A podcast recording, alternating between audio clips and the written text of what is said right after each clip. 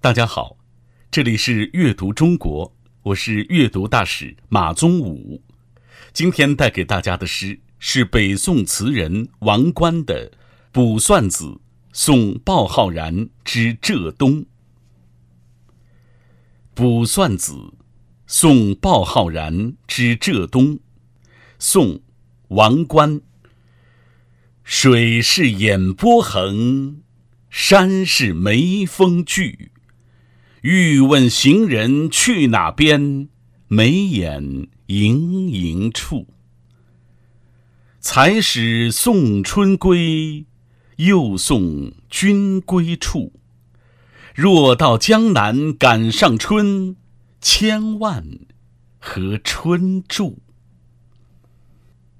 水就像是美人流动的眼波，山如同美人蹙起的眉毛。想问行人，你要去哪里？原来是要到眉眼之间，山水交汇的地方。刚刚送走了春天，又要送你回去了。假如你到江南时还能赶上春天，千万要把春天的景色留住啊！王冠。是北宋时期的一位词人，诗人这个称呼我们听得多了，乍一听词人，是不是觉得有点陌生？在宋朝，句子有长有短，便于歌唱的词开始取代唐代时最为繁荣的诗，成为当时的主要文学题材。宋朝也出现了许许多多的优秀词人，王观。就是这些才子之一。王观字通叟，是江苏如皋人。自古文人与做官有着不解之缘，王观也不例外。王安石在担任开封府事官的时候，王观科举及第。后来他又考中进士，开始了官场生活，曾经当过大理寺丞、江都知县等。他在官场上的起起伏伏，总是与自己的作品有关。他曾经写过《扬州赋》一文，宋神宗看过后非常欣赏，大加褒赏。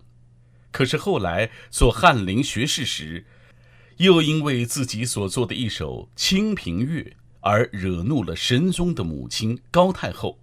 高太后一怒之下将他罢职了，真是成也萧何。败也萧何。自从官丢了，王冠无奈，就自号逐客，四处游历创作。说起词人，宋朝著名的词人还真不少，像李清照、辛弃疾、苏轼。如果他们是一个班里的学霸，那王冠就只能算是一个中规中矩的一般学生。他写的词虽然内容比较单薄。境界也不够宏大，没能走出传统格调，但构思新颖，造语挑丽，艺术上有它的特色。比如明明是穷冬，他却写得欢腾热烈。《庆清朝慢》描绘的是早春物候及青年女子的踏青情态，也是脍炙人口。晴则个，阴则个。斗定得天气，有许多斑，须教漏花波柳，争要先看。不到无陵绣袜，香泥斜沁几行斑。东风巧，尽收翠绿，吹在眉山。这首词是一首送别词，是作者王观。在好友鲍浩然临别时为他而作的，许多送别词都写得十分伤感，但这首词除了表达词人心中对鲍浩然的不舍与留恋，更多的是对他的生活送出祝福。词的上片写回程的山水行程，水是眼波横，山是眉峰聚，意思简单明了。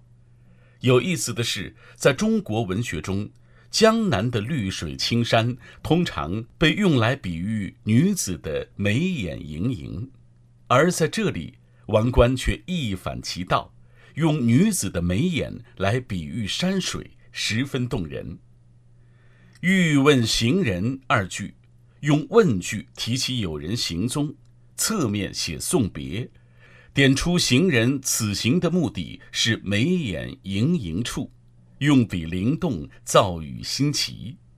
此外，传说这几句还是一种双关，可以有两层理解：一是鲍浩然是去山水秀丽的、像美人眉眼盈盈的地方；二是他是去与眉眼盈盈的心上人相会。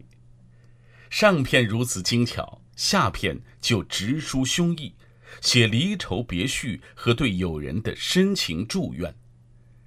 才始送春归，是说才刚送别春天，心中还满怀着伤春之愁；又送春归去，又再添了别恨，离愁更深。若到江南二句，忽然话锋一转，藏起忧伤，代替以美好祝福，叮嘱友人：如能赶上江南春光，务必与春光同住。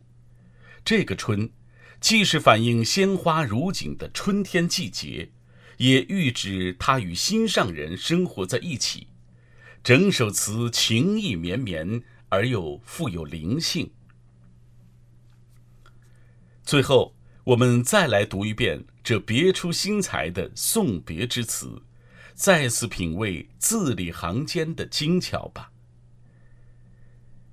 《卜算子》送鲍浩然之浙东，宋，王观。水是眼波横，山是眉峰聚。